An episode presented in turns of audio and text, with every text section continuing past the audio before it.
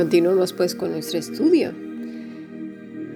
Vimos entonces que nuestro Señor Jesucristo, allí en el Getsemaní, en medio de su aflicción, sabiendo que iba a beber una copa amarga, fue con el Padre. Nosotros más de una vez beberemos esas copas amargas, más de una. Pero tenemos la promesa de que Él ha vencido al mundo y a la muerte. Jesús está contigo y conmigo. Como buen pastor, en los antiplanos más llanos, en los valles más oscuros, en los verdes pastos y en las aguas de reposo. Nunca diga hombre alguno que ha sido abandonado por Dios. No, no. Ya lo vimos en estudios pasados, el único que fue abandonado por Dios fue el mismo Señor Jesucristo. Menos sus hijos seremos abandonados porque tenemos la gracia de Él. Gracias a que bebió precisamente esa copa. Aún los hombres más malos no han sido abandonados por Dios.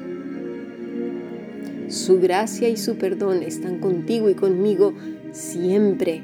Su vara y su callado nos infunden aliento. Y si no tienes aliento, corre al abrigo del Altísimo. Porque si vas a tu cama a llorar como Acab, ¿os acordáis?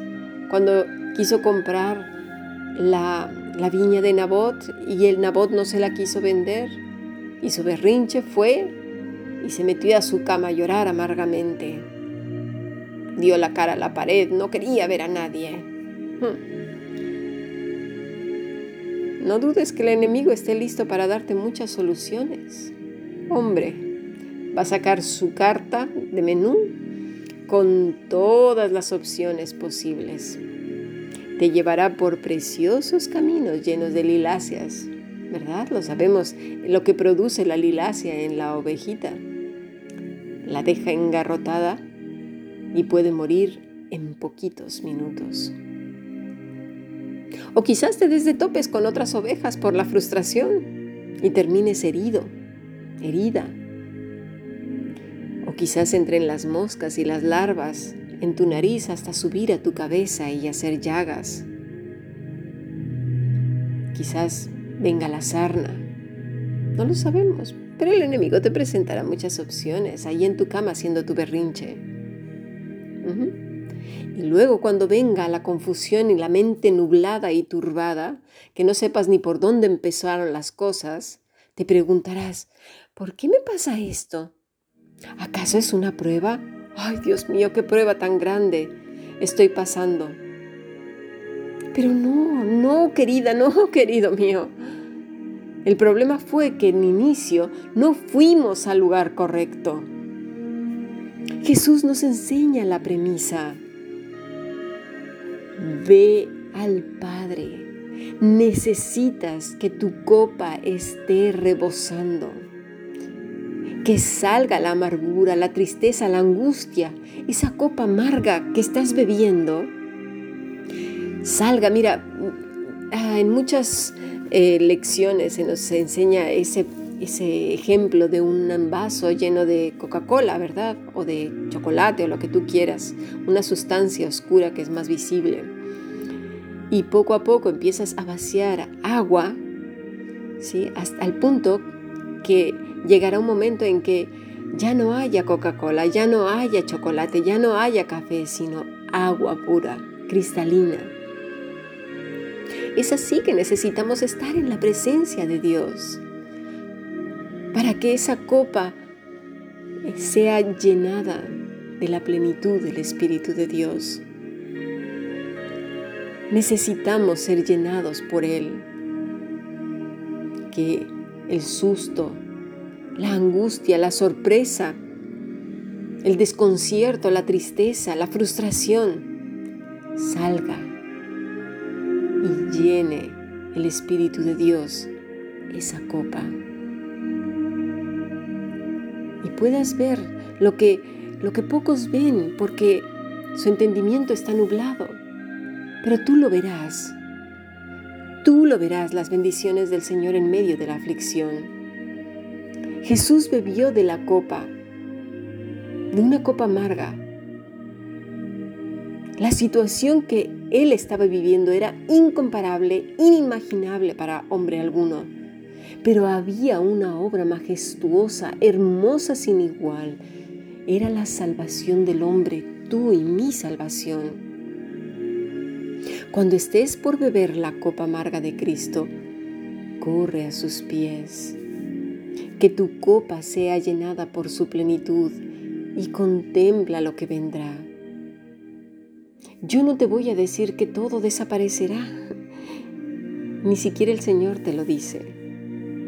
No, porque nosotros interpretamos automáticamente que aparecerá como Harry Potter pues, un montón de cosas mágicas y que desaparecerá todo en un chasquido de dedos. No, serán cosas grandes y ocultas que tú no conoces. Lo primero será la paz, la calma, el fruto del Espíritu Santo. Y si no sucede, vuelve. Y si no sucede, vuelve otra vez. Y si no, vuelve otra vez. Mira, Jesús volvió tres veces y era Dios encarnado. Mateo 26, 44 dice que Jesús se fue de nuevo y oró por tercera vez las mismas palabras. Tres veces, Dios encarnado. ¿Cuántas veces necesitamos estar? Nosotros, bueno, más de tres si es posible, cuatro, cinco, las que sean. En tu corazón todo el día, postrado como cayó Jesucristo, su rostro en el suelo. Dice el Salmo 42.5, ¿por qué te abates, alma mía? ¿Por qué te turbas dentro de mí? Corramos a la presencia del Señor. No le demos la oportunidad a Satanás de que nos nuble el pensamiento. No vayamos como acá haciendo berrinche, acostándonos en cama, queriendo que el sueño nos invada y no querer ni siquiera despertar por días, ¿verdad? Dice Jesús en Mateo 26, 41, velad y orad para que no entréis en tentación. El espíritu está dispuesto, pero la carne es débil. Muchas veces la tentación es fugarnos de la realidad, querer dormir por días, a ver si cuando amanezcamos o despertemos las cosas ya cambiaron. Es una tentación. Corramos a los pies del Señor. Cristo nos dijo, más de una vez tenemos que ir. En lo secreto, en la intimidad con el Señor Dice el Salmo 88, Oh Señor, Dios de mi salvación, de día y de noche he clamado delante de ti. Mira, un ejemplo más para cerrar nuestro estudio de hoy. Estuvimos viendo el primer libro de Samuel, capítulo 23. Dice así, dieron aviso a David diciendo, He aquí que los filisteos combaten a Kelia y robarán las eras. Y David consultó a Jehová diciendo, ¿iré a atacar a estos filisteos? Y el Señor respondió a David, ve, ataca a los filisteos y libra a Keila. A Keila. Pero los que estaban con David le dijeron, he aquí que nosotros aquí en Judá estamos con miedo. ¿Cuántos más si fuéramos a Keila contra el ejército de los filisteos? Entonces David volvió a consultar a Jehová y Jehová le respondió y dijo, levántate, desciende a Keila, pues yo entregaré a tus, en tus manos a los filisteos. Fíjate bien lo que hizo David. En primer lugar, enseguida fue y consultó al Señor. Enseguida. No fue a consultar a sus amigos, no se llenó de pánico, fue a consultar al Señor. Cuando llegó la gente y dijo, tenemos miedo, no se dejó invadir por el pánico. ni tampoco empezó con conjeturas, elucubraciones, ilusiones, fantasías, nada de eso.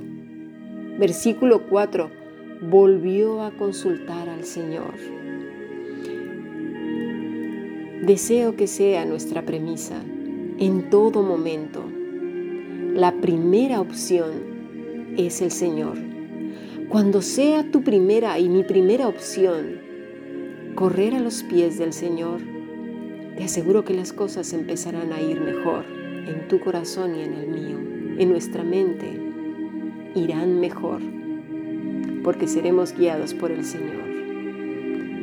Cuando llegue la paz, cuando sea manifiesto el fruto del Espíritu en tu vida, sabrás que entonces tu copa está rebosando. Sigamos aprendiendo. Bendiciones.